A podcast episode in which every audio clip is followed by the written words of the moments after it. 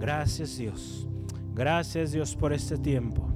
Recibe la alabanza, recibe la gloria, la exaltación por siempre, oh Cristo. Oh Dios poderoso, gracias por tu obra. Gracias Dios porque eres bueno. Todo está en control. Todo está en control. No hay lugar para la preocupación. No hay lugar para la frustración. Porque Todopoderoso está con nosotros, hermano, hermano. El Todopoderoso ha prometido y está cumpliendo, hermano, hermana. Y cumplirá una vez más su promesa. Él es un Dios fiel. Aun cuando nosotros somos infieles, Él sigue siendo fiel. Él sigue cumpliendo sus promesas. Él no puede negarse a sí mismo. Aleluya. Él es el mismo ayer, hoy y siempre. Nuestro Dios permanece. Es por eso que le alabamos. Es por eso que dedicamos este tiempo a Él. Dedicamos esta alabanza, esta reunión a Él, solo a Él, al único que merece gloria. El que le tiene aún ahí, hermano, hermana en su gracia, en su misericordia. El simple hecho de haber levantado el día de hoy es un motivo suficiente para agradecer a Dios. Y aun si usted está postrado en cama, la gracia de Dios también está ahí. Porque Él le sigue y le ha mantenido, ha permitido que siga en vida. Porque Él tiene un propósito para usted. Él tiene un propósito para cada ser humano en la humanidad. En el mundo entero, todo hombre, mujer, tiene un propósito. Aún antes de que naciera, hermano, hermana, el Señor le conoció. Dio un ministerio, dio un propósito. Nuestro propósito eterno siempre será alabarle y exaltarle por la eternidad a través de ese don, esa gracia que el Señor ha puesto en sus manos, nosotros le alabaremos, le exaltaremos. Cuando usted sirve a su hermano, a su hermana, usted le alaba. Cuando usted tiende la mano al necesitado, cuando usted ayuda a aquel que está en necesidad, usted está alabando, exaltando a Dios. Cuando usted da testimonio, cuando usted no se avergüenza de la palabra. Cuando usted no se avergüenza de decir que ama a Dios, que cree en Dios, que cree en el Señor Jesucristo. El nombre de nuestro Señor Jesucristo es levantado muy en alto. Su nombre es glorificado.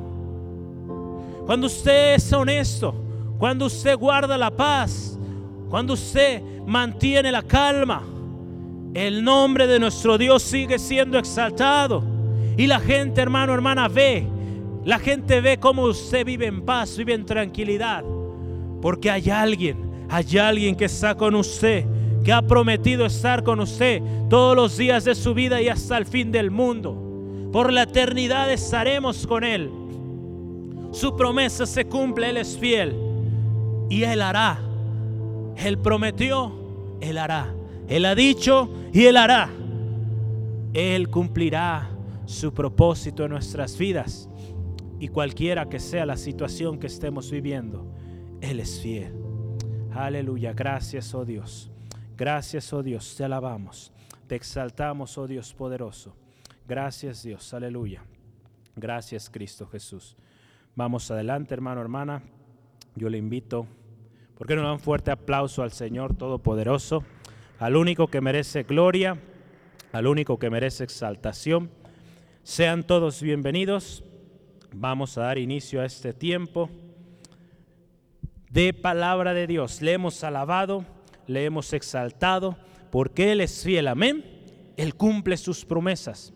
Y hoy en este día, hermano, hermana, amigo, amiga que nos estás sintonizando, es un gozo, un privilegio poder compartir contigo este tiempo.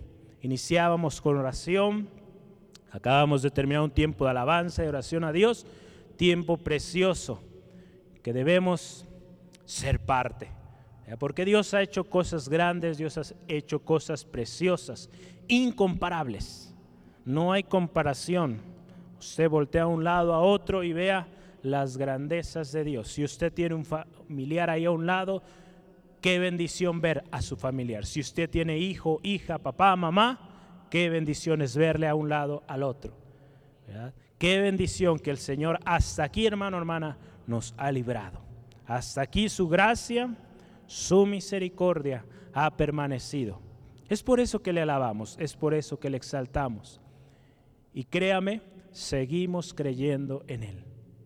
Aún a pesar, a pesar de la aflicción, de la dificultad, de la falta de trabajo quizá, de la necesidad, le alabamos. Porque cuando usted está viviendo en esas situaciones es donde es probada su fe. Donde esto que acabamos de cantar, tu fidelidad es grande, es probado.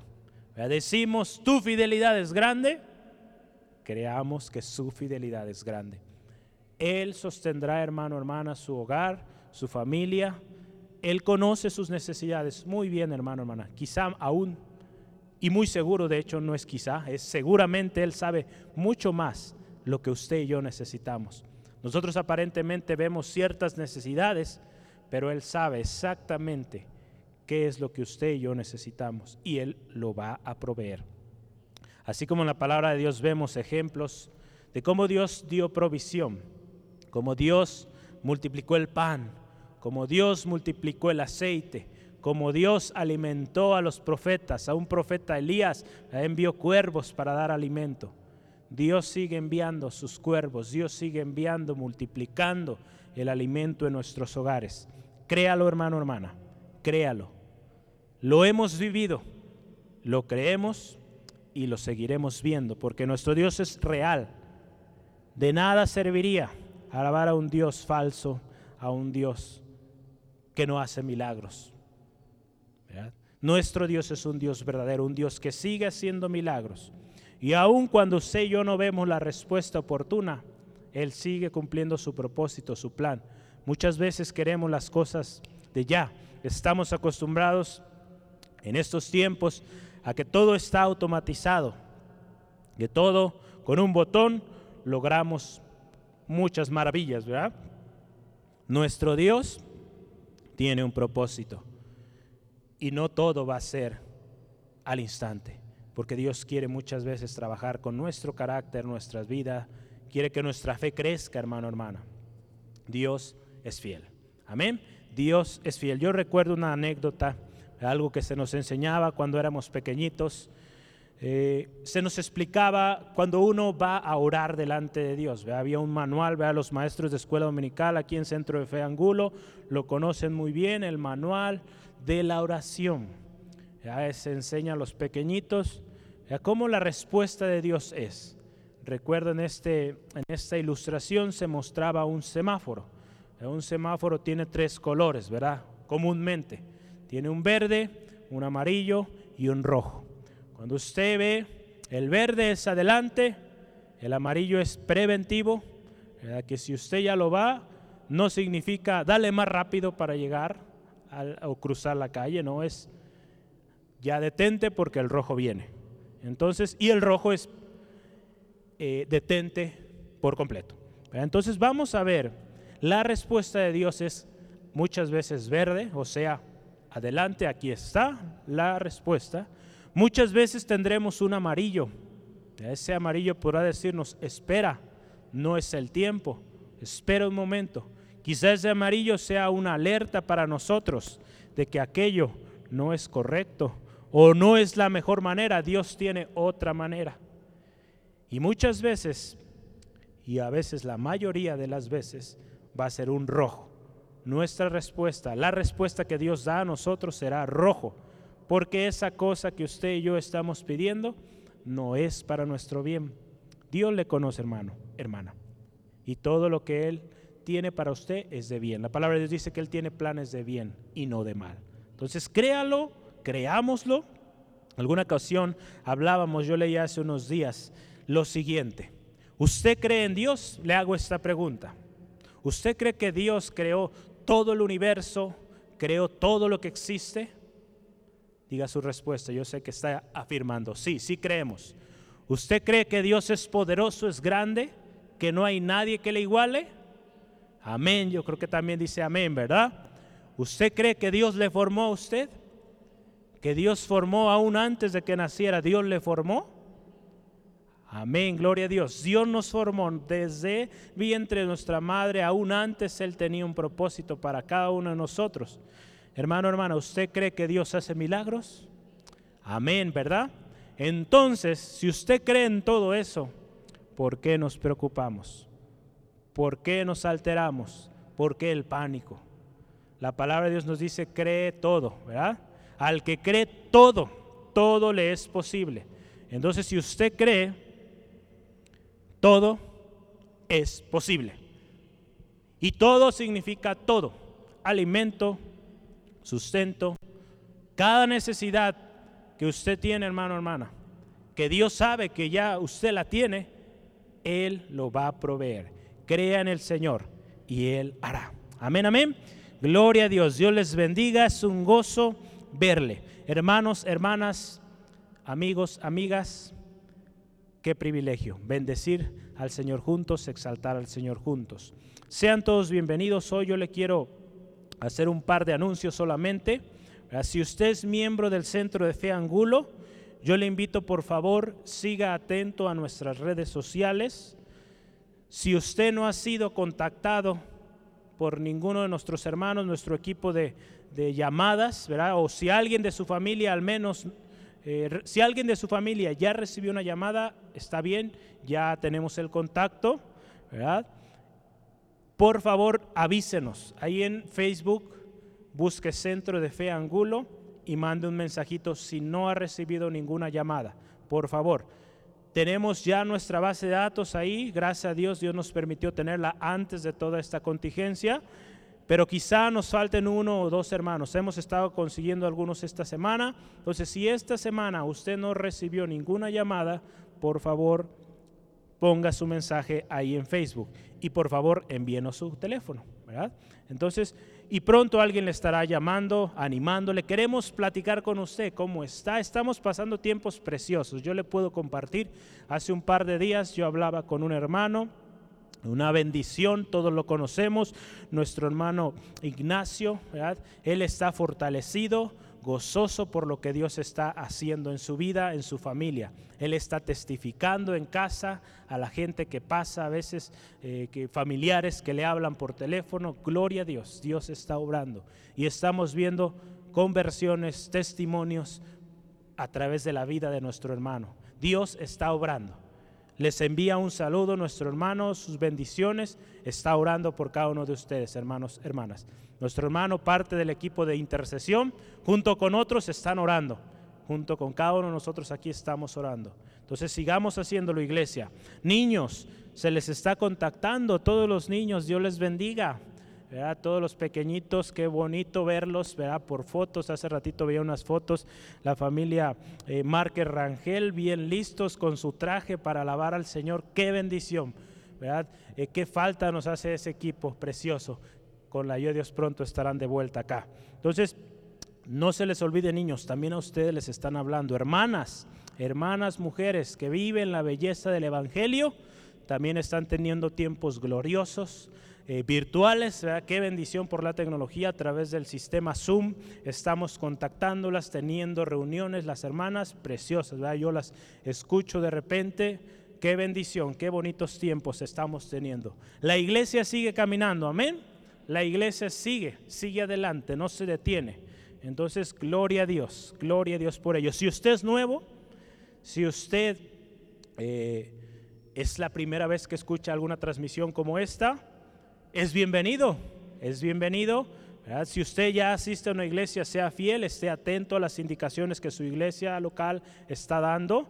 Si usted eh, no es miembro de una iglesia, pues también adelante. En cuanto abramos una vez, una vez más nuestras puertas en la iglesia, es bienvenido. Por favor, envíenos mensajes a página Facebook Centro de Fe Angulo y con gusto podremos darle una llamada, animarle, fortalecerle, orar juntos. Amén. Entonces, síganos en nuestras redes, Facebook, YouTube y SoundCloud. Ahí estamos es todo por, de los anuncios. Hasta ahí, porque la semana pasada hablé mucho de anuncios, era la primera vez, todo esto eh, está siendo una bendición, pero hay que cuidar el tiempo también. El lema del 2020, hermanos, hermanas, si usted está en casa, a la cuenta de tres diga cuál es el lema de este año. Yo le voy a ayudar aquí para que los que nos están viendo también lo sepan. Una, dos, tres. Año de principios. Este año 2020 es un año de principios. Un año donde el Señor nos ha venido hablando de principios basados en su palabra, que nos están ayudando a crecer como hijos de Dios, como siervos de Dios, como ciudadanos del reino de Dios, que vivimos en la tierra, no somos de aquí, ¿verdad? Nuestra patria está en el cielo. Entonces, como, eh, digamos, habitantes en este mundo, habremos de representar el reino de Dios de manera que nuestro rey, nuestro Dios todopoderoso, sea exaltado. Amén. Mucha gente, hermano, hermana, a través de su testimonio, de nuestro testimonio, va a venir a Cristo por ver cómo es usted. Por ser esa persona de influencia, como hablábamos hace una semana, usted recuerda. Cuando la gente ve la paz con la que usted vive, la gente va a querer tener esa paz. Y qué precioso que esa paz que nos dio el Señor Jesucristo, no como el mundo la da, es gratuita. Ya está pagado. Solamente hay que ir delante de Cristo Jesús, decirle, Señor Jesús, te acepto como mi único y suficiente Salvador. Rechazo toda vida pasada. Te pido que limpies mi corazón de todo pecado y ahora te acepto te acepto como mi único y suficiente Salvador y ahora te sigo a ti. ¿Verdad? Eso es, hermano, hermana, lo que hemos hecho cada uno de los que estamos aquí. Hemos creído en su palabra y hoy podemos gozar de esa paz, de esa tranquilidad. Así es, hermano, hermana. Queremos ser personas de influencia. ¿Verdad? Era lo que veíamos la semana pasada con el ejemplo de Mardoqueo. Un hombre que en su tiempo, dice la palabra de Dios, halló gracia con el rey Azuero fue de influencia para la reina Esther, para cuando su pueblo estaba siendo eh, amenazado, su influencia en Esther causó acción. A Esther, al haber aprendido de este hombre, temor de Dios, hizo aquello que Mardoqueo le pidió y hubo una gran fiesta, una gran liberación. Grande fiesta, hasta el día de hoy esa fiesta se celebra, la fiesta del Purim. Qué bendición ese tiempo. Entonces, líderes de influencia, ¿verdad? Cuando hablamos de influencia tenemos que asociarlo siempre a un líder. Un líder siempre va a influir bien o mal. El efecto de su influencia será palpable en la vida de aquellos que lo rodean. Bueno o malo, recuerde. Nosotros como cristianos queremos ser líderes de influencia. Gente que causa impacto, impacto en todas aquellas personas a nuestro alrededor. Podemos decir entonces que en la historia que veíamos la semana pasada, Mardoqueo fue un ejemplo de líder, ¿verdad? Un ejemplo de líder con influencia, de buena influencia. Y algo especial, nosotros tenemos un líder. Un líder que por excelencia es perfecto. Un líder que por excelencia lo pagó todo por usted, lo dio todo por usted. Un líder que por excelencia nunca, nunca, nunca nos ha dejado ni nos dejará. Ese líder por excelencia es Jesucristo. Jesucristo que vino a cambiar la historia del mundo, de, de, toda la historia de la humanidad. Usted sabe esto, antes y después de Cristo. La influencia tremenda que tuvo el Señor Jesucristo y hoy sigue influyendo en nuestras vidas. Su palabra, sus enseñanzas siguen siendo vida vida a todo aquel que viene, que vienen destruidos, vienen prácticamente muertos. En Cristo Jesús hay vida, hay vida y vida en abundancia. Esa es la vida que el Señor nos ha venido a dar. Hoy en este día, amigo, amiga, vamos a hablar de un principio más, o principios, algunos vamos a estar listando aproximadamente cuatro de ellos, tres, cuatro. Eh, de esos principios que un bienaventurado lleva en su vida. ¿Cuántos de aquí bienaventurados hay? Amén, amén. Espero haya muchos por ahí. muchos bienaventurados. Bienaventurado, ¿verdad? También lo conocemos como alguien que es dichoso, alguien que es bendecido, que goza del bien, también alguien que es justo. Eso es un bienaventurado, bien, alguien que vive en bien. Entonces, que aún a pesar de lo que pasa a su alrededor, Él es bienaventurado porque su confianza está en Dios y por lo tanto goza del bien, del bien que Dios da. Amén, amén. Le voy a invitar, por favor, que vayamos a la palabra de Dios el día de hoy, a Salmo, al primer Salmo del libro de Salmos, ¿verdad?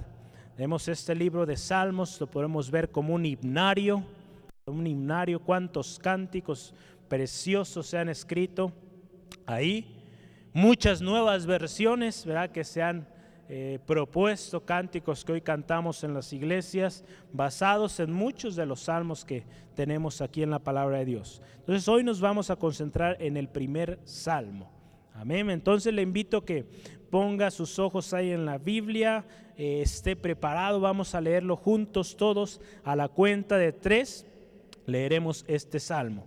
Una, dos, tres. Bienaventurado el varón que no anduvo en consejo de malos, ni estuvo en camino de pecadores, ni en silla de escarnecedores se ha sentado, sino que en la ley de Jehová está su delicia, y en su ley medita de día y de noche. Será como árbol plantado junto a corrientes de aguas, que da su fruto a su tiempo y su hoja no cae, y todo lo que hace prosperará. No así los malos, que son como el tamo que arrebata el viento. Por tanto, no se levantarán los malos en el juicio, ni los pecadores en la congregación de los justos, porque Jehová conoce el camino de los justos, mas la senda de los malos perecerá. ¿Por qué no cierra un momento ahí sus ojos y vamos, vamos a orar? Padre, te damos gracias en esta tarde porque tú eres fiel. Gracias Dios por este tiempo precioso en tu presencia, porque tú estás aquí, Señor. Tu palabra es clara, tu palabra es verdad. Y dice que donde están dos o tres congregados en tu nombre, ahí estás tú, Señor. Señor, aquí no estamos reunidos, Señor, dos o tres en casa mis hermanos están reunidos. En tu nombre estamos reunidos, aún a través del medio tecnológico. Todos nos hemos puesto de común acuerdo para adorarte, para exaltarte, Dios. Entonces creemos tu palabra, que tú estás aquí, Señor. Tú estás ahí en casa de mi hermano, mi hermana, Señor. En el lugar, su oficina, donde se encuentre, tú estás ahí, Dios.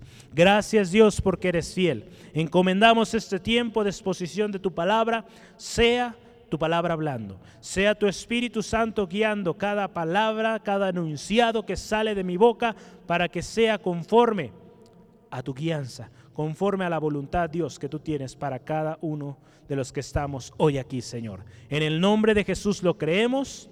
Amén y amén. Gloria a Dios. Principios del bienaventurado. Bienaventurado es una palabra o es una palabra que nos habla de bendición y siempre antecede o veremos junto con ella una serie de beneficios para el sujeto que es bienaventurado, ¿verdad?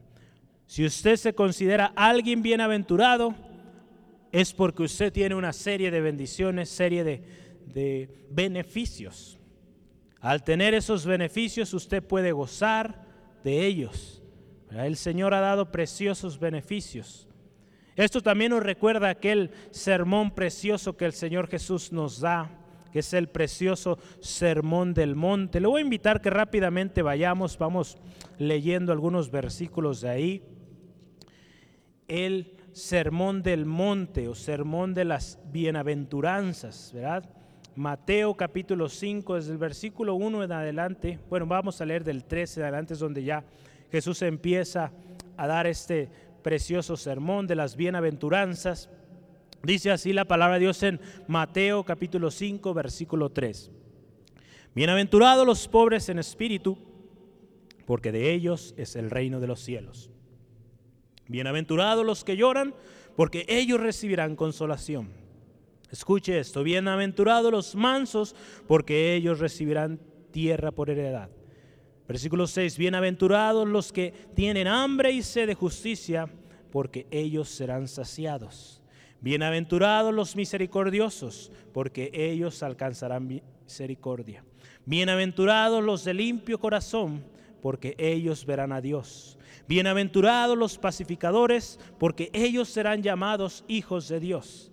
Bienaventurados los que padecen persecución por causa de la justicia, porque de ellos es el reino de los cielos. Bienaventurados sois cuando por mi causa os vituperen y os persigan y digan toda clase de mal contra vosotros mintiendo. Gozaos y alegraos, porque vuestro galardón es grande en los cielos, porque así persiguieron a los profetas que fueron antes vosotros. Hasta ahí eh, le dejamos. Fíjese qué precioso, bienaventurado, bienaventurado, bendecido, dichoso, aquel que es manso aquel pobre en espíritu, aquel que llora, los que son tienen hambre y sed de justicia, porque ellos serán saciados. Si usted se fija, hay una serie de bienaventuranzas preciosas ahí. Hoy no hablaremos de este texto, hoy nuestro base, nuestra base está en, en Salmo 1, pero yo quería hacerle referencia de ejemplos en la Biblia de la bienaventuranza, de ser dichoso, ser bendecido. Amén. Entonces vamos adelante. El Salmo 1, el Salmo 1, ¿verdad? Eh, muchas veces se ha conocido o se ha propuesto como el prefacio o la introducción al libro de los cánticos o al libro de los salmos.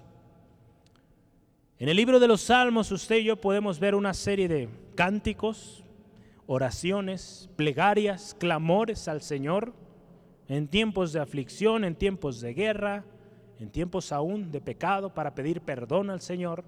Usted lo puede ver a lo largo del libro de los Salmos, cuántas plegarias. Sabemos que el libro de los Salmos fue escrito por varios hombres, entre ellos David, Asaf, Moisés. Varios autores escribieron este libro.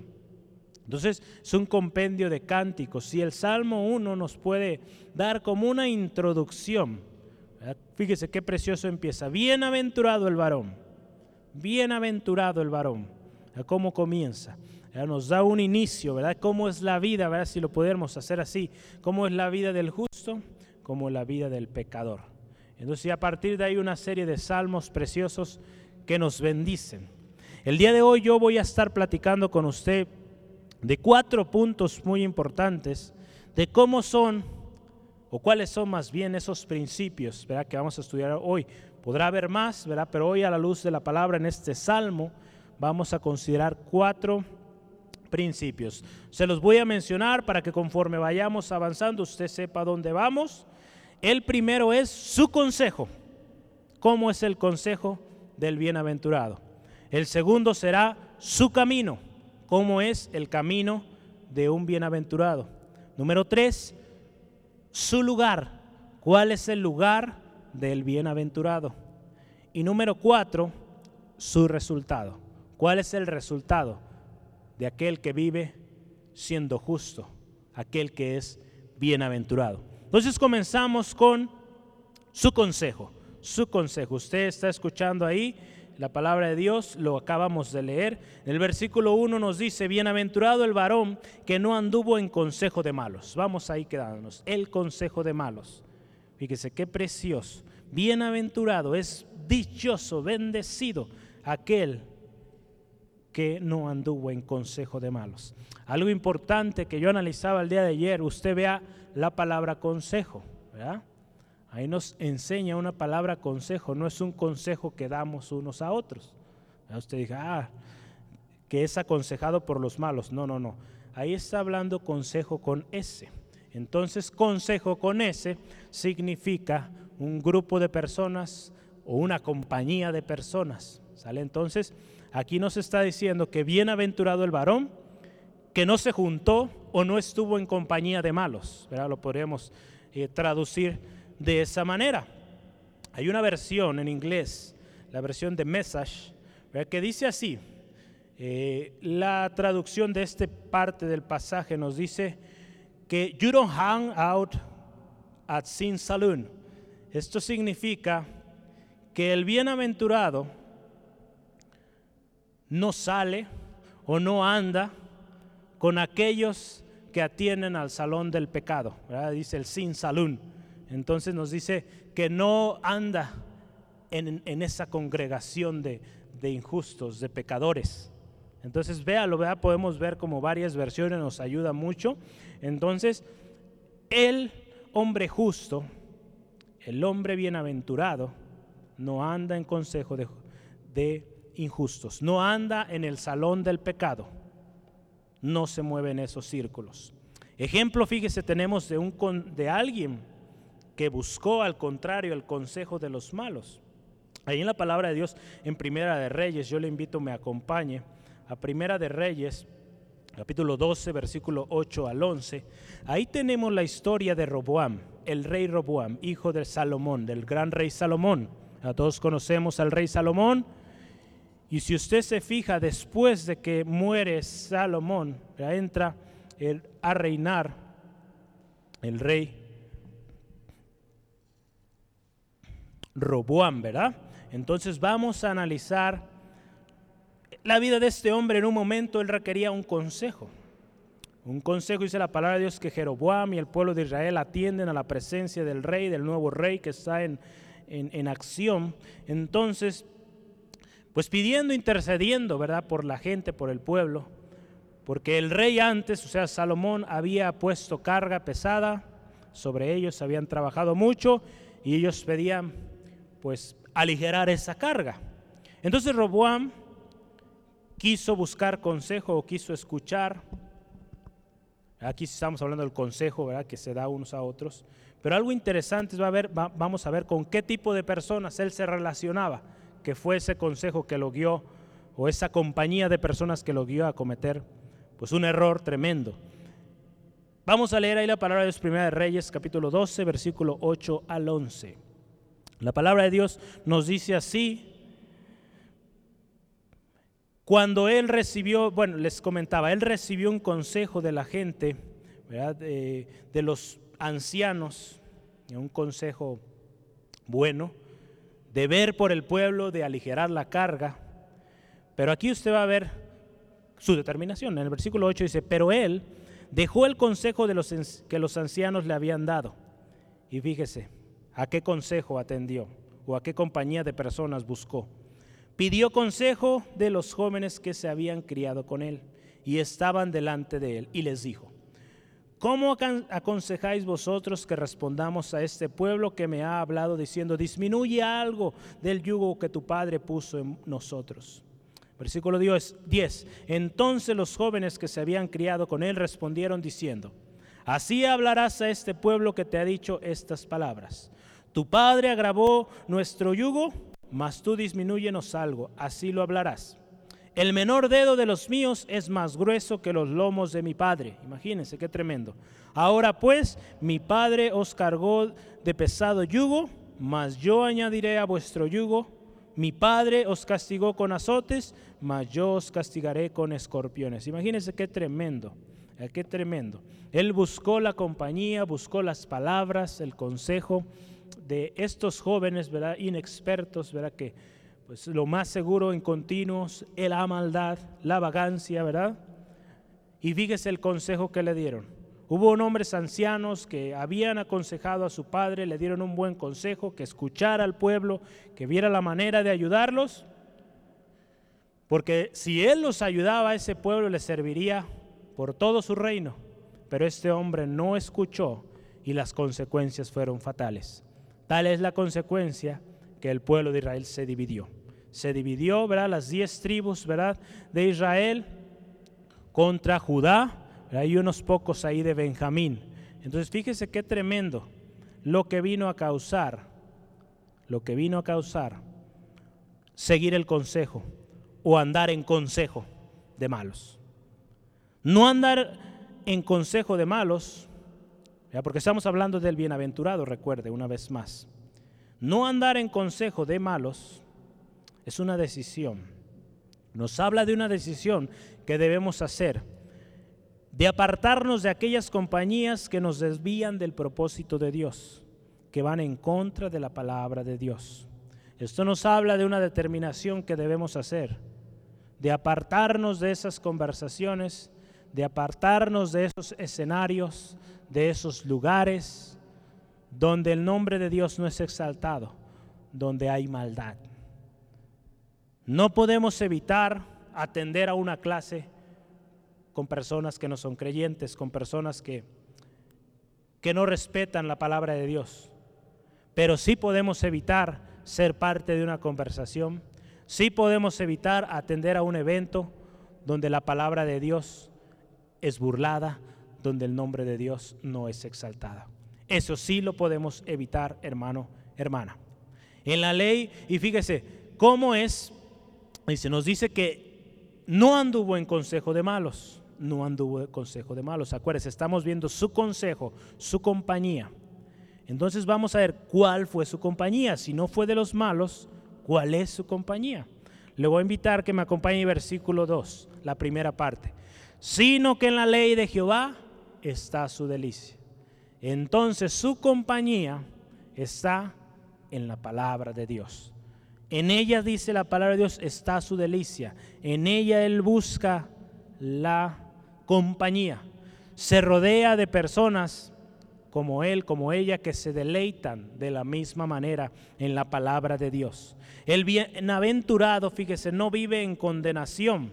Al contrario, él encuentra, fíjese, su deleite su deleite en la palabra de Dios. Ahí en Salmo 119, 103, estas son las palabras de un bienaventurado, de alguien que busca la palabra de Dios constantemente. Salmo 119, versículo 103, la palabra de Dios nos dice así.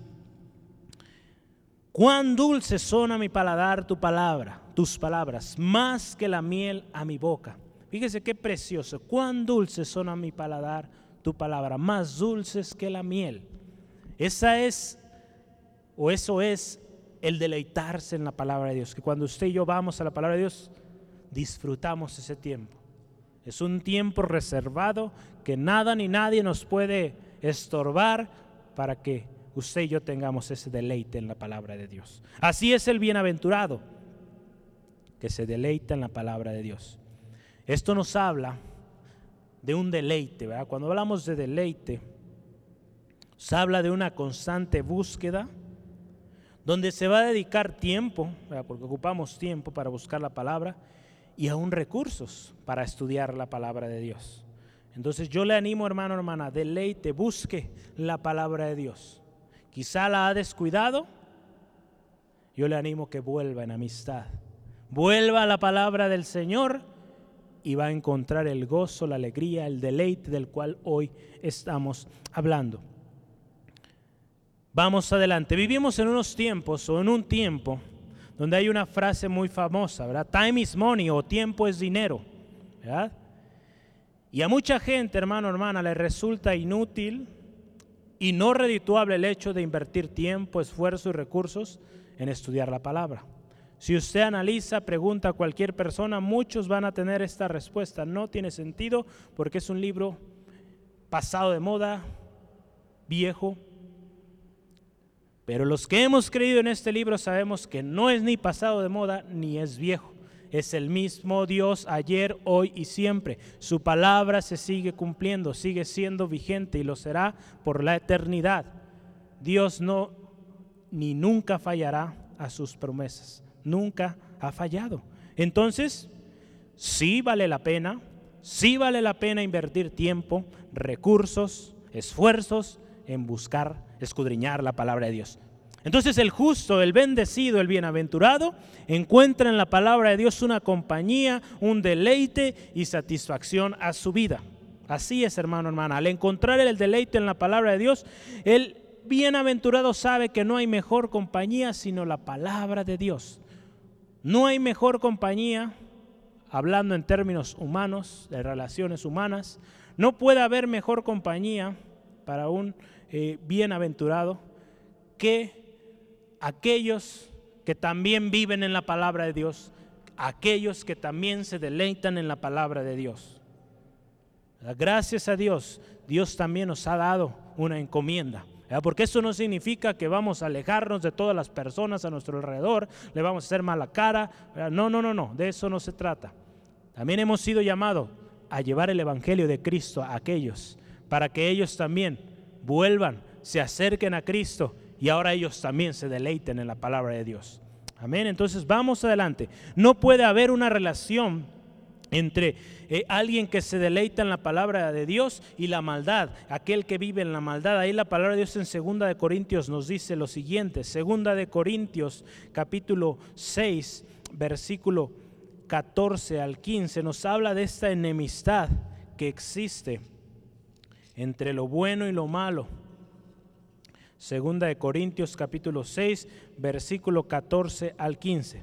No os unáis en yugo desigual con los incrédulos, porque ¿qué compañerismo tiene la justicia con la injusticia? ¿Y qué comunión la luz con las tinieblas? ¿Y qué concordia Cristo con Belial? ¿O qué parte el creyente con el incrédulo? Fíjese, muchas veces hemos utilizado, se utiliza este pasaje para lo que es el matrimonio, ¿verdad? De no unirse en yugo desigual. Sí tiene un significado ahí, pero también nos habla de las relaciones que nosotros podemos tener o emprender con otros, con otros que no viven esta vida de deleite en la palabra de Dios. Entonces no puede haber, es inconcebible el tener una relación con alguien que no cree la palabra de Dios, porque no hay concordia, no hay concordancia y no, no hay acuerdo. Entonces, hermano, hermana, la pregunta el día de hoy para usted, para mí, para cada uno de los que estamos hoy aquí, ¿está su deleite en la palabra de Dios? ¿Está su deleite en su palabra? ¿Cómo es su tiempo devocional? ¿Cómo es su tiempo cuando usted busca la palabra de Dios? ¿Está durmiendo? ¿Está con distracciones, con el celular al lado? ¿Buscando otras cosas antes que lo que usted debería estar haciendo ahí buscando la palabra de Dios? En especial, ¿qué pasa cuando usted lee la palabra de Dios? su devocional, tiempo de oración, tiempo de peticiones, de adoración, exaltación a Dios, eh, tiempo de lectura bíblica. ¿Cómo es el tiempo cuando usted va a la palabra de Dios? ¿Es un deleite? ¿Es algo pesado, algo cansado? Meditemos el día de hoy cómo es nuestra actitud ante la palabra de Dios. ¿Es un deleite, hermano, hermana? Si no está siendo un deleite, necesitamos hacer ajustes ahí en nuestra vida. Quizá estamos teniendo ese consejo o estamos siguiendo el consejo de los malos, estamos siguiendo esa compañía de gente mala que nos están separando, alejando de la palabra de Dios. Vamos adelante, segundo punto, su camino. ¿Cómo es el camino de los bienaventurados o del bienaventurado? Su camino, estamos hablando de principios, ya acabamos de terminar su consejo o su compañía. Ahora vamos a ver su camino. ¿Cómo es su camino o su caminar? La segunda parte del texto, el versículo 1 nos dice, ni estuvo en camino de pecadores, ni estuvo en camino de pecadoras, pecadores. Entonces, en la versión también, la de la versión en inglés de Message, esta versión trataron de hacerla tipo eh, con lenguaje más actual, utilizando quizás frases del día de hoy, digo, esto o puede llegar a ser un peligro, ¿verdad? Si no se tiene cuidado. en este caso nos ayuda un poquito. A relacionar eh, el tema del camino de los pecadores. Dice aquí la palabra de Dios en esta versión que no se escabulle en el camino sin salida, en el camino a la muerte. Si, los quiere, si lo quiere escuchar en inglés, ahí le va. You don't sling along dead end road ánimo. Entonces, para los que saben inglés, espero que lo haya pronunciado bien. Usted puede verlo ahí en la versión de Message, es la versión. Entonces, fíjese, no se escabulle en este camino sin salida o en este camino a la muerte. La palabra de Dios ahí en Romanos 6:23 nos dice que este camino es a muerte. Cuando vemos que la paga del pecado es muerte. Entonces, aquel que vive en pecado, en el camino del pecado, hay muerte. Entonces es un camino sin salida, directo a la muerte y muerte eterna. Entonces nos está hablando que el bienaventurado, el justo, no estuvo en camino de pecadores, al contrario, en camino de palabra, de la palabra de Dios. Al buscar la palabra de Dios, como veíamos hace rato, al buscar el consejo, la compañía de gente que busca la palabra de Dios y seguir la palabra de Dios, el hombre bienaventurado, la mujer bienaventurada, aborrece el camino de la mentira, aborrece el camino de la mentira. Ahí en Salmo 119, versículo 104, la palabra de Dios nos dice lo siguiente. De tus mandamientos he adquirido inteligencia, por tanto he aborrecido todo camino de mentira. El camino de pecado es camino de mentira.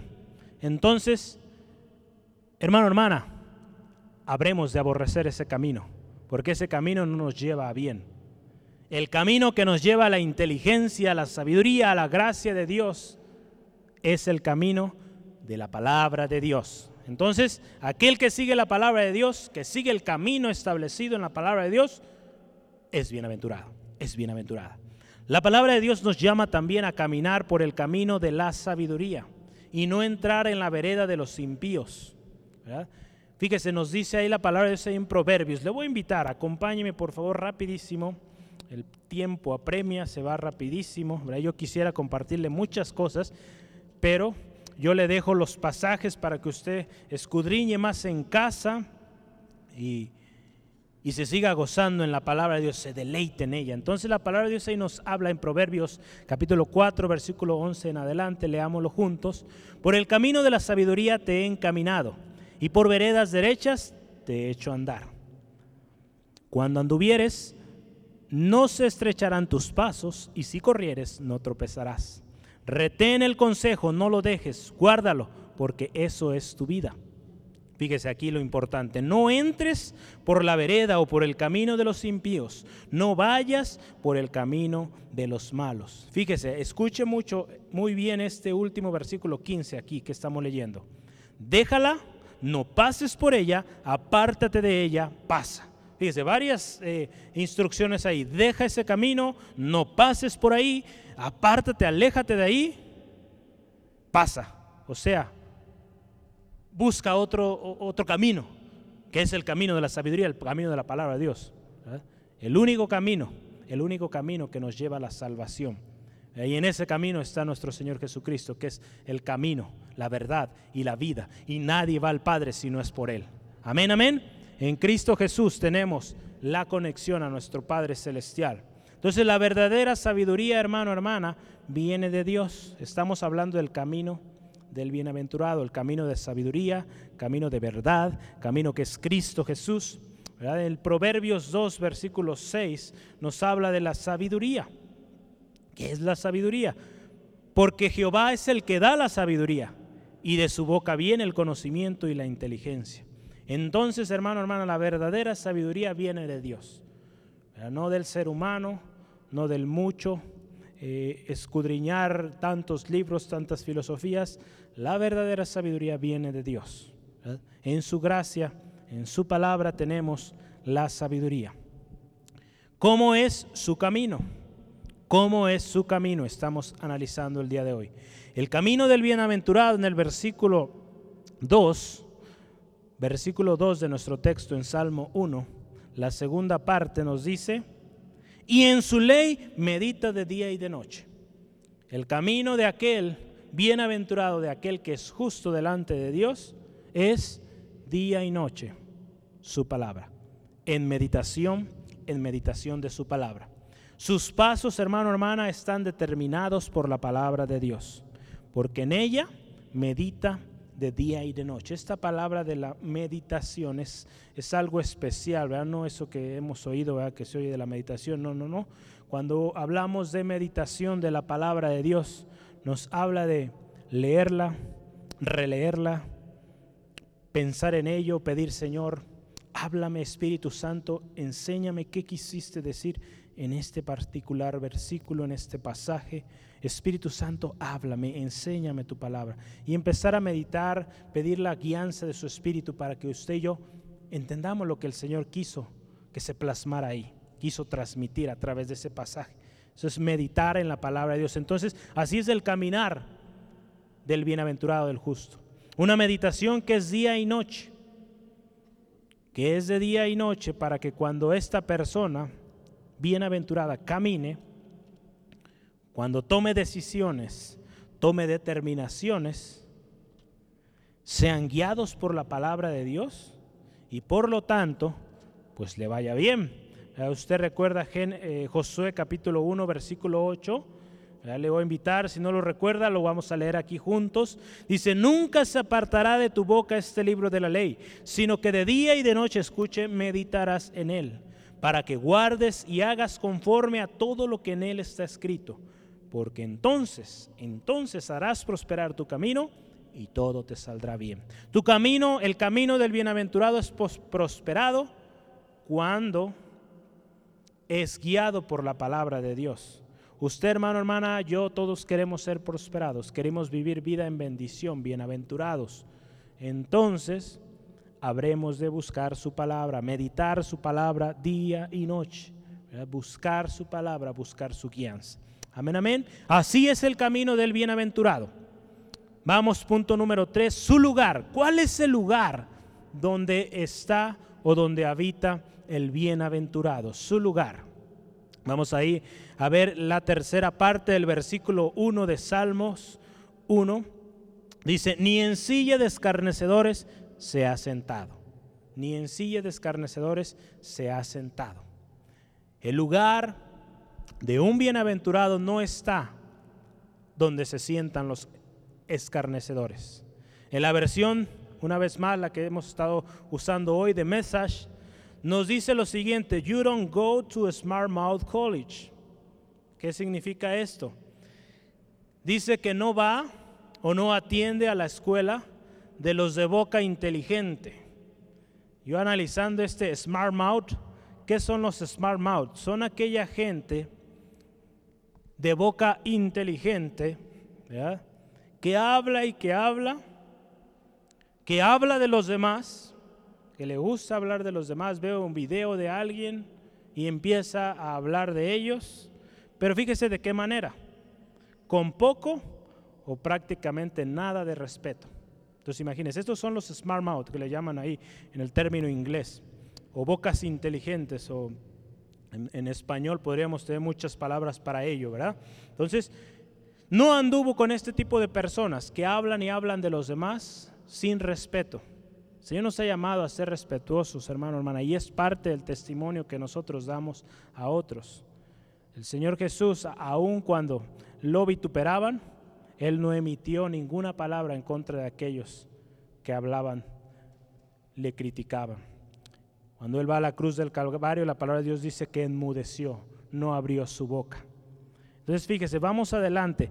En la eh, en otra versión, tenemos también que este texto, palabra de Dios para todos, nos dice que no se une con los que andan burlándose de todo. No se junta, su lugar no está con aquellos que se burlan de todo. ¿Cuántos eh, conocemos a gente que ve cualquier situación y busca la manera de, de hacer burla? Tristemente nuestro país es conocido por ello también, de que ante toda situación que vivimos nos burlamos, hacemos meme, hacemos chiste. Hermano, hermana, tengamos cuidado de no sentarnos en esa silla de aquellos que se burlan de todo, porque no es el lugar, no es el lugar donde un cristiano, donde un bienaventurado debe estar. Yo no le estoy hablando que el cristiano debe ser enojado, y aburrido, claro que no. Un cristiano refleja el gozo, la alegría que hay en él, sin necesidad de burlarse de otros, sin necesidad de criticar a otros. Amén, amén. Yo creo que usted está diciendo amén allá en su lugar también. La versión nueva internacional nos dice que no cultiva la amistad de los blasfemos, o sea, no amista con esas personas. Como lo decíamos hace un momento, será inevitable poder estar con ellos o eh, atender a una clase, ir a un trabajo, ir en el camión quizá con esas personas, pero no entablamos una amistad. Que cuando nuestras conversaciones sean con este tipo de personas, sean conversaciones sanas, que cambiemos el ambiente, el lugar cambie cuando nosotros hablamos. Que si estaban hablando albures o tanta cosa, se callen, escuchen lo que usted tiene que decir y el ambiente cambie, sea transformado por la influencia, como veíamos la semana pasada, que hay en usted. Entonces aquí nos habla de una decisión que se debe tomar, de alejarse de toda corriente o conversación que no tiene sentido, que lleva a ofender, fíjese, la divinidad de Dios y la veracidad de la palabra de Dios. Fíjese, le voy a platicar una cita nuestro, de, un hermano que vivió hace casi 150 años, hermano Charles Spurgeon o Carlos Spurgeon. Dice, la palabra, dice sus frases ahí basándose en este texto, nos dice lo siguiente. La silla de los escarnecedores nos habla de un ambiente de constante blasfemia y desobediencia a los estatutos establecidos en la palabra de Dios. Un lugar que está cercano a la destrucción eterna. Qué triste, hermano, hermana, que todos aquellos que critican, que se burlan de la palabra de Dios, que no habitan en la palabra de Dios, van a ser destruidos. Entonces, hermano, hermana, nos conviene alejarnos de, de esos lugares, porque ahora estamos viendo el lugar de los bienaventurados. Entonces, ¿dónde va a ser el lugar de los bienaventurados? La palabra de Dios ahí en el versículo 3 de Salmo, del Salmo 1 dice, será como árbol plantado junto a corrientes de agua. Qué precioso. Ese va a ser su lugar del bienaventurado, junto a corrientes de agua. ¿Verá? Junto a corrientes de agua. El lugar del bienaventurado es opuesto, totalmente opuesto al de los escarnecedores. Es junto a las corrientes de agua, de agua de vida. Será, fíjese, como árbol plantado, ¿verdad? Y nos dice, será como árbol plantado junto a corrientes de agua. Qué precioso, junto a corrientes de agua. Como árbol plantado. Un árbol plantado. Fíjese en esta parte, un árbol plantado. No cualquier árbol que salió solo, un árbol que fue plantado, un árbol que fue escogido. Amén, amén. Ese árbol, hermano, hermana, es usted, soy yo.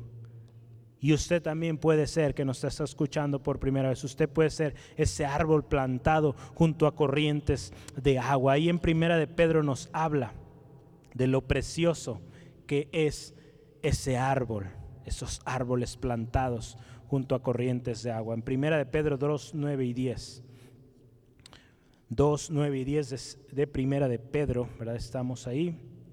La palabra de Dios dice, ¿Cómo son aquellos árboles plantados? Mas vosotros, fíjese, sois linaje escogido, real sacerdocio, nación santa, pueblo adquirido por Dios, para que anunciéis las virtudes de aquel que os llamó de las tinieblas a su luz admirable. Vosotros que en otro tiempo no erais pueblo, pero que ahora sois mi pueblo, que en otro tiempo no habéis alcanzado misericordia, pero que ahora habéis alcanzado misericordia. Qué precioso. Ese Es el lugar,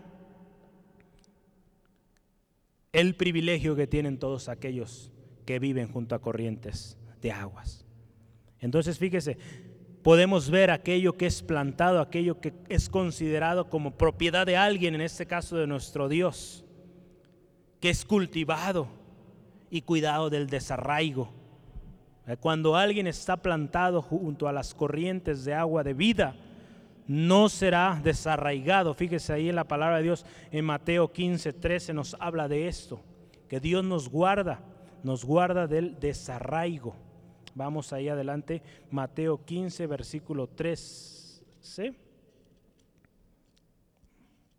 Mateo 15, versículo 13. Pero respondiendo él, toda planta, fíjese, que no plantó mi Padre Celestial, será desarraigada será eliminada. Entonces toda planta que no ha sido plantada por Dios, cultivada por Él, que no es de su propiedad, está destinado al desarraigo, al fracaso eterno. Entonces, hermano, hermana, nos conviene que nuestro lugar sea junto a esas corrientes de aguas, corrientes de agua de vida. Aquí yo puedo mencionarle varias eh, similitudes o sinónimos de estas corrientes de aguas, corrientes de la promesa, corrientes de la comunión con Cristo, corrientes de gracia, corrientes de perdón e innumerables fuentes de provisión y soporte por parte de Dios. Cuando usted y yo vivimos pegados a esa corriente de agua, vivimos soportados con la provisión, con la bendición de Dios. Amén. Amén. Si usted lo cree, diga un fuerte amén ahí donde usted está. Créalo porque el Señor es verdad. Su palabra es verdad. Amén. Entonces, su lugar plantado junto a corrientes de agua, como árbol plantado, plantado que pertenece a Dios, que es cultivado, guardado, preservado por Dios. Y por último, su resultado. Su resultado. ¿Cuál es el resultado de la vida de alguien bienaventurado? ¿Cómo le va en la vida? ¿Cómo le va en la vida a esta persona justa, bienaventurada, que se ha apartado del consejo de los malos, que ha seguido el camino de la justicia, el camino de la sabiduría, el camino de la palabra de Dios? Aquel que se ha apartado de la silla de escarnecedores, que se ha apartado de ese lugar de los blasfemos. ¿Qué sucede con su vida? En el versículo 3, la última parte, fíjese, ahí es donde empiezan los beneficios preciosos. Que da su fruto a su tiempo, y su hoja no cae, y todo lo que hace prosperará. Su fruto a su tiempo nos habla de una vida, una vida que vive en constante relación con la palabra de Dios. Que aun cuando todo está adverso, Él sigue buscando, sigue creyendo la palabra del Señor. Es un fruto, hermano, hermana, que permanece y que a pesar de los años sigue manifestando. Aun cuando es viejo, el fruto que hay en su vida, que da fruto a tiempo, sigue siendo fructífero. Ahí en Salmo 92, 14 al 15 nos dice, aún en la vejez fructificarán, estarán vigorosos y verdes para anunciar que Jehová mi fortaleza es recto y que en él no hay injusticia. Fíjese qué precioso, un fruto que sigue manteniendo aun cuando la edad es avanzada, el fruto permanece y con un propósito precioso para anunciar que nuestro Dios es recto, que nuestro Dios es justo.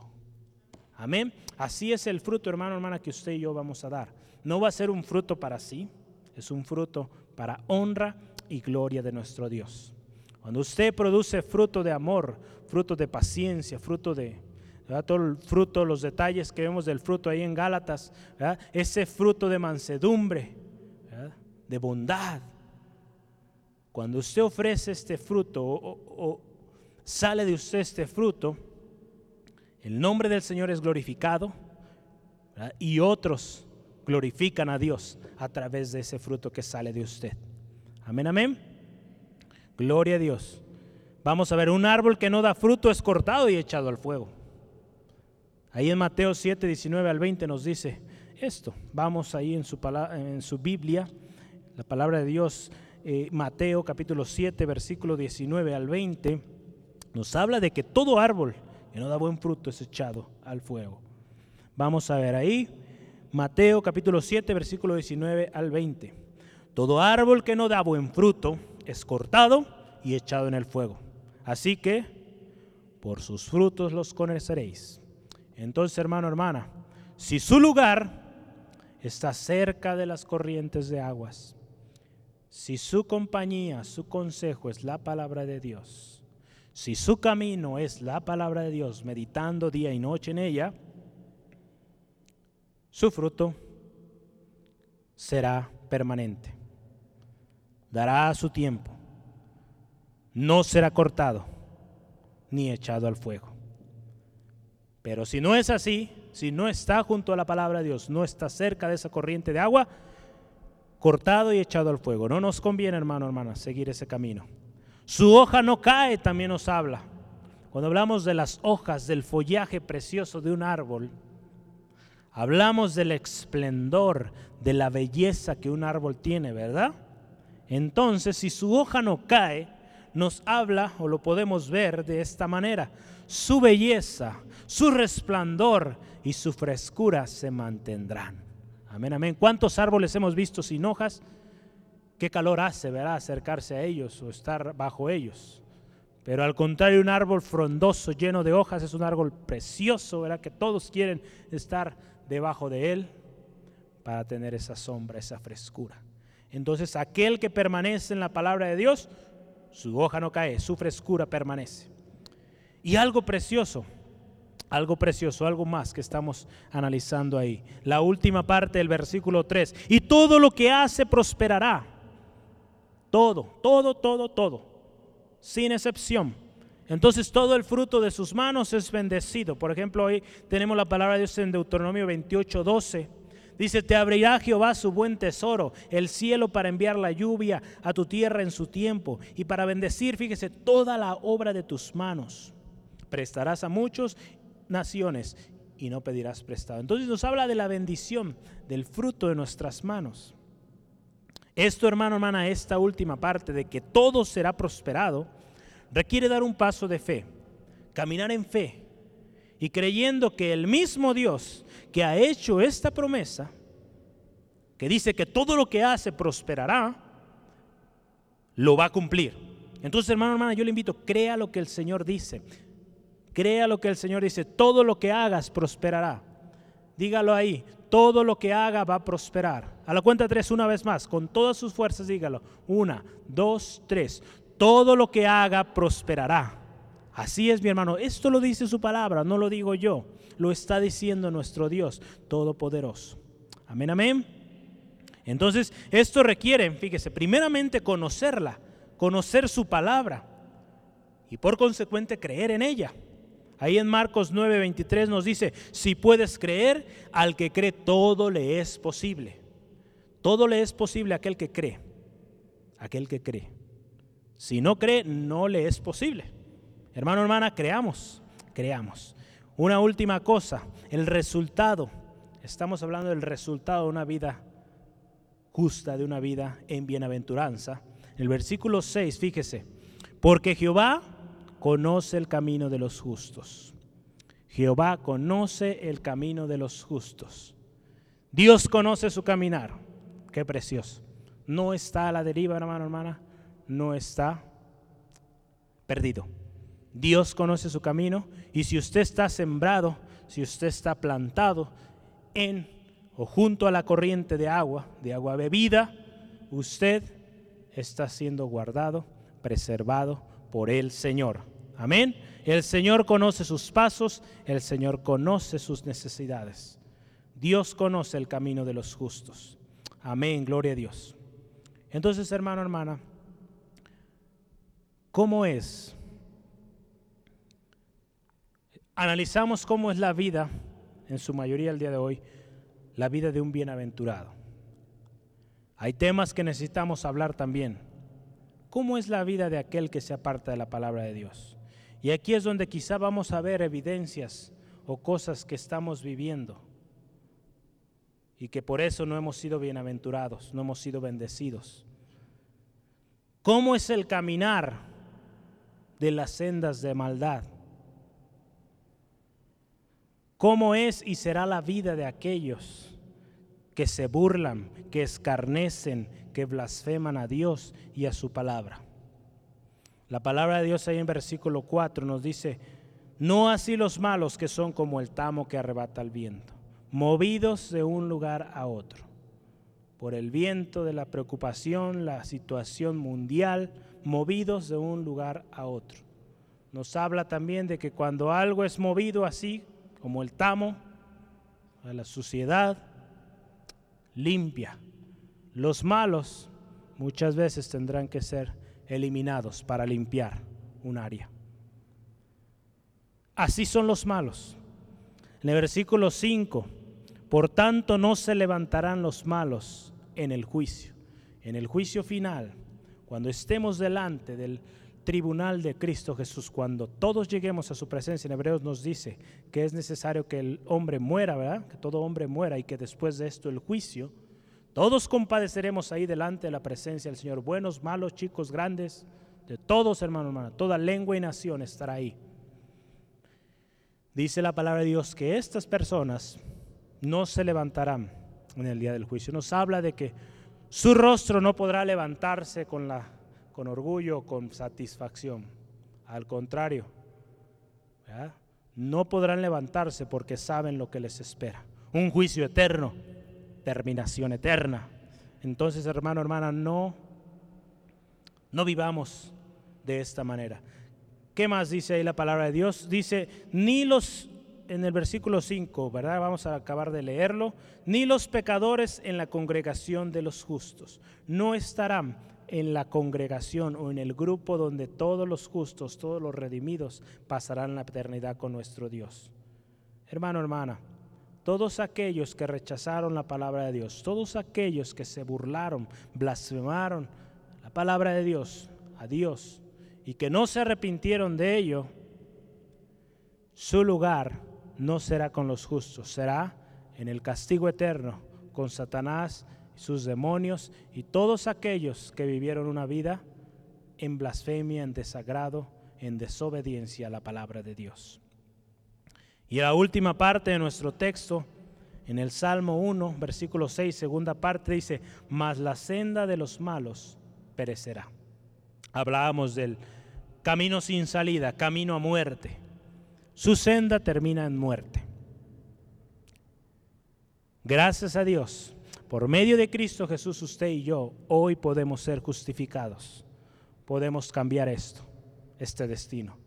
Ahora nuestro destino puede cambiar. Si usted hoy acepta a Cristo Jesús como su único y suficiente Salvador, su destino puede cambiar. Porque el justo es bienaventurado. Su consejo o su compañía son del mismo sentir, son fieles seguidores de Cristo y su palabra. Su camino es el establecido por la palabra de Dios.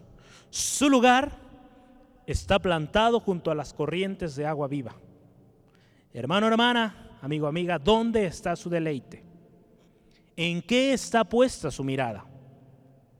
Creemos, fíjese, en que Él es Dios, que es su creación, que Él lo hizo todo, que hemos en su poder, que Él es el que nos creó y nos conoce, entonces ¿por qué dudamos? ¿Por qué nos preocupamos? ¿Por qué desfallecemos ante una situación que estamos viviendo? Hermano, hermana, veímos hoy el bienaventurado como es. Si usted está viviendo de esta manera, usted es bienaventurado. La palabra de Dios nos dice, si puedes creer, si puedes creer, al que cree todo le es posible. Conviene que sigamos los caminos de Dios. Hay bendición y somos y seremos bienaventurados al estar plantados junto a las corrientes de agua.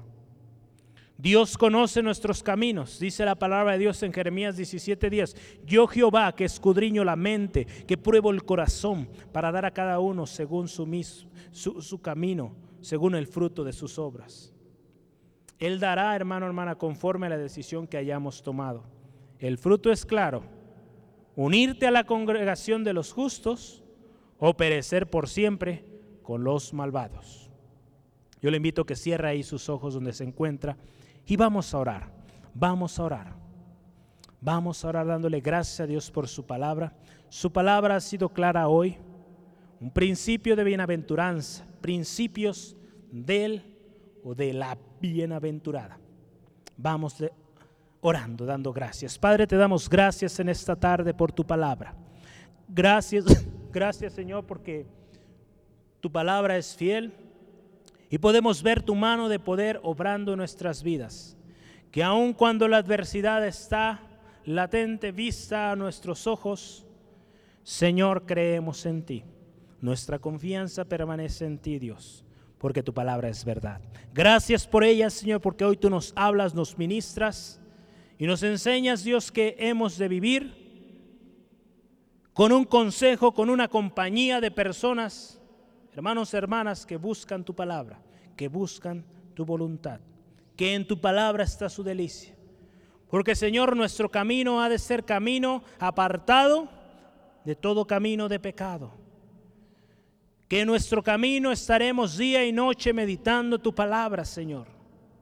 Que el lugar donde estaremos será junto a corrientes de agua, como árboles plantados que dan su fruto a su tiempo, que su hoja no cae y todo lo que hacemos prospere.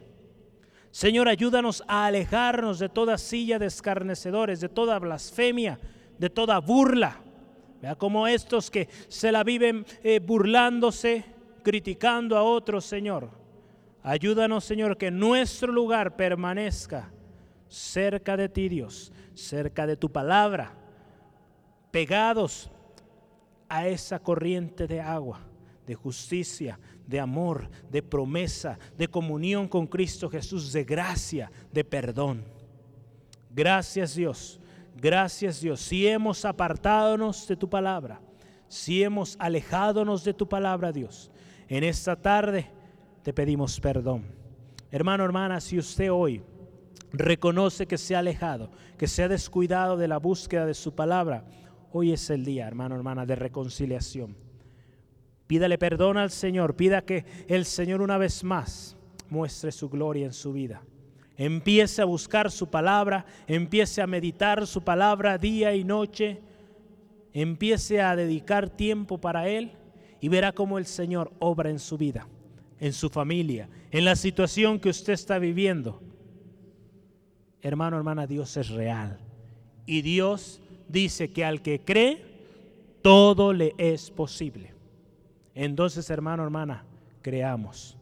Pero ¿cómo vamos a creer si no conocemos su palabra? ¿Cómo vamos a proclamar su palabra si no la conocemos? ¿Cómo vamos a decir soy cristiano si no conozco la palabra de Dios? Es necesario, hermano, hermana, que estemos preparados para presentar defensa, para toda buena obra, preparados para la venida de Cristo Jesús. Las señales ya las estamos viendo. Esta pandemia no es otra cosa que un anuncio de que nuestro Señor Jesucristo viene pronto. Y tenemos que estar preparados. Cristo viene pronto, hermano, hermana. Es tiempo de dejar todo camino incorrecto, todo camino que lleva a la perdición. No es tiempo de jugar, no es tiempo de, de jugar y buscar o andar probando aquí y allá. Es tiempo de buscar la palabra de Dios que es única y verdadera. Este es el tiempo, hermano, hermana, para que usted y yo nos afirmemos. La palabra de Dios dice, si usted o yo creemos estar firmes, pues nos afirmemos más que cuidemos con temor y temblor esa salvación tan grande que hemos recibido. Este es el día, hermano, hermana. Amigo, amiga, que nos escuchas. No todo está perdido. Hay una oportunidad para ti. Hay una oportunidad para tu familia. Cristo Jesús vino al mundo a dar su vida por ti y por mí. Vino a darlo todo, a pagar el precio por tu salvación, por tu redención. Tú hoy lo has escuchado, la paga del pecado es muerte, pero la dádiva de Dios es vida eterna. Hoy esa dádiva, hoy ese regalo está palpable para ti. Yo te invito a acepta a Cristo. Acepta a Cristo como tu único y suficiente Salvador de tu vida. Y hoy tu vida puede cambiar para siempre. Para siempre. Porque ahora tú serás considerado hijo, adoptado Dice la palabra de Dios, heredero y coheredero con Cristo. Hoy yo te invito a que tomes esa decisión, haz la prueba y no te arrepentirás. Será muy importante que tu mirada esté en Cristo, no en el hombre, porque el hombre muchas veces nos ha fallado. Te han fallado. Una empresa te ha fallado, un trabajo, un familiar te ha fallado. Dios nunca, nunca te fallará. Te invito a que hagas esta oración con, con nosotros. Ahí donde estás, pon tu mano en tu corazón y haz esta oración creyendo, creyendo de verdad, de lo más profundo de ti. Hagamos esta oración. Repite después de nosotros diciendo, oh Dios, yo creo que tú eres poderoso. Yo creo que tú eres grande. Yo creo que tú diste lo más amado, lo más preciado, que es tu Hijo Jesucristo. Confieso que me he alejado de ti, que no he puesto atención, que muchas veces quizá he criticado a aquellos que te siguen, que muchas veces quizá me he burlado de aquellos que te siguen, me he burlado de tu palabra. Hoy te pido perdón me arrepiento de todos mis pecados. Te confieso que he fallado y que reconozco que soy pecador y que necesito de un Salvador, de alguien que me ayude. Y yo sé que solamente en Cristo puedo encontrar esa ayuda que yo necesito. Acepto la obra del Señor Jesús en la cruz del Calvario. Acepto que su sangre me limpia de todo pecado, de toda maldad y de ahora en adelante buscaré tu palabra, Señor. Buscaré caminar en tu palabra, buscaré deleitarme en tu palabra. Día y noche meditaré en tus caminos, en tu palabra. Me apartaré de toda conversación, de toda blasfemia, de todo conjunto de personas que me alejan de ti, que al estar yo ahí ofendo tu nombre. Ahora cuando yo me acerque con alguien, será con alguien que busque tu palabra. Y que ante, que ante lo inevitable de permanecer en salones de grupo, conversaciones quizá de trabajo, operaciones de diferentes aspectos, que cuando yo hable, hable tu palabra, hable honestidad, hable respeto y el ambiente sea transformado y otros y otros vengan a ti Jesús como yo hoy he venido a ti. Gracias Jesús, me comprometo a buscar tu palabra, me comprometo a seguir tus caminos. Gracias en el nombre de Cristo Jesús. Lo creo. Amén y amén. Amigo, amiga, si tú has hecho hoy esta oración, cree que el Señor la ha escuchado. El Señor ha escuchado tu oración y Él va a obrar en tu vida. Sea cual sea la situación que estás viviendo, Él va a obrar. Yo te invito, si hoy tú hiciste esa oración, envíanos un mensaje a Facebook Centro de Fe Angulo y pronto estaremos contactándote para seguir, seguir adelante en esta nueva vida que tú hoy has tomado la mejor decisión. Cristo Jesús ahora es tu amigo, ahora es tu ayudador, es tu Señor. Entonces créele, platica con Él como platicas con cualquier otra persona y Él te va a escuchar. Amén, amén. ¿Lo crees? Vamos juntos a cantar. Yo te invito ahí donde estás, hermano, hermana, unámonos todos y vamos a alabar al Señor. Vamos a exaltar al Señor confiando y creyendo que su palabra es verdad que su misericordia permanece para siempre y que Dios cumplirá todo lo que Él ha prometido. Tenemos esta bonita costumbre de al final de la reunión cantar un himno, alabar a Dios con una alabanza. Entonces yo te invito ahí en tu lugar, ¿por qué no te pones de pie, por favor? Y vamos juntos a alabar a Dios con esta alabanza. Muy sencilla, nos habla de la fidelidad de Dios. Créelo, hoy tú has creído, has dicho que crees, entonces con más fuerza hoy dilo, tu fidelidad es grande. Aún aunque no haya alimento, tu fidelidad es grande. Aún cuando no haya trabajo, su fidelidad sigue siendo grande. Y veremos su gloria una vez más en nuestras vidas. Amén. Vamos juntos, alabemos a Dios. Y tu fidelidad es grande. Y tu fidelidad incomparable. Nadie como tú Bendito Dios grande y grande es tu fidelidad. Dilo una vez más, muy sencillo este coro, pero una gran verdad. Y tu fidelidad es grande. Y tu fidelidad incomparable nadie como tú, bendito Dios, grande es tu fidelidad. Te invito a que digamos, quiero llenar tu trono. Quiero llenar tu trono de alabanza. Yo quiero llenar tu trono de adoración. Quiero adorar, postrarme en tu presencia y proclamarte, Señor. Digamos una última vez, quiero llenar, quiero llenar tu trono Quiero llenar trono de adoración. Quiero adorar, postrarme en tu presencia y proclamarte, Señor. Gracias Dios.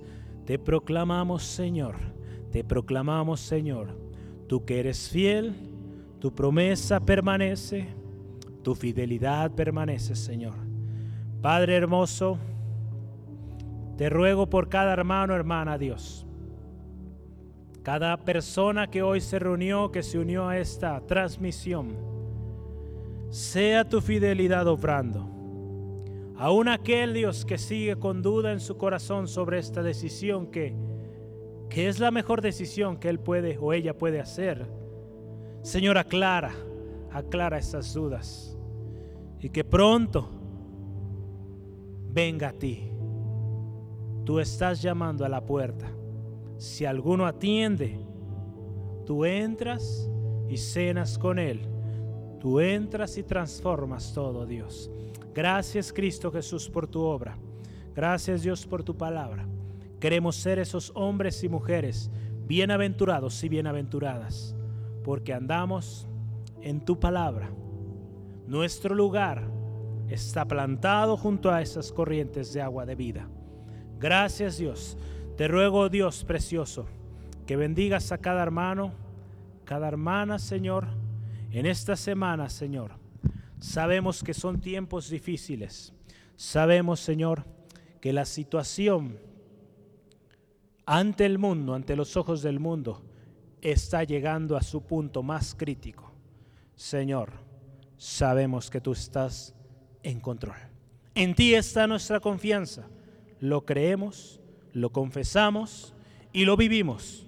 Lo vivimos, que nuestro Dios vive, que nuestro Redentor vive y vive para siempre.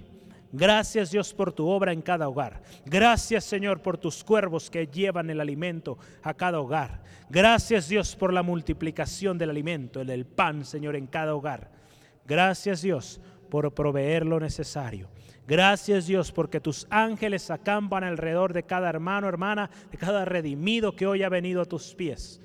Señor, lo creemos. Y aquellos que no te han aceptado, Señor, ayúdanos Preséntanos esas oportunidades, ya sea por teléfono, una conversación, de llevar ese evangelio de Cristo Jesús, ese evangelio de paz, de paz y de amor, de tranquilidad que hemos recibido nosotros, que de gracia hemos recibido, de gracia otorgamos a otros Dios. Gracias Dios, gracias Dios. Te alabamos, te bendecimos, Señor, y declaramos que tú eres nuestro Dios y que en ti seguirá nuestra confianza en el nombre de Cristo Jesús. Amén, amén. Dios les bendiga, un gozo, un placer, un privilegio poder servir, adorar juntos al Señor el día de hoy. No olvide nuestras próximas reuniones el jueves 6 de la tarde en vivo, live.cfangulo.com. Siga nuestras redes. Los viernes 6 a 7 tiempos de oración en casa. Estamos teniendo tiempo de oración en familia. Hermano, hermana, reúnase con su familia, esté orando. Jóvenes anclados, empezamos ya una dinámica ahí en Facebook, estén atentos a ello. Mujeres, sigan adelante Dios seguirá hablando a sus vidas en estos grupos que están armando. Cada semana que se reúnen, Dios se va a manifestar y vamos a ver milagros. Amén, hermanas. Amén, gloria a Dios. Y el próximo domingo, once y media, aquí le esperamos en línea. Por favor, esté atento, esté atento a las indicaciones, seguiremos transmitiendo. Hasta nuevo aviso, estaremos retomando las actividades presenciales. Dios les bendiga. Nos vemos. Dios les guarde. Bendiciones.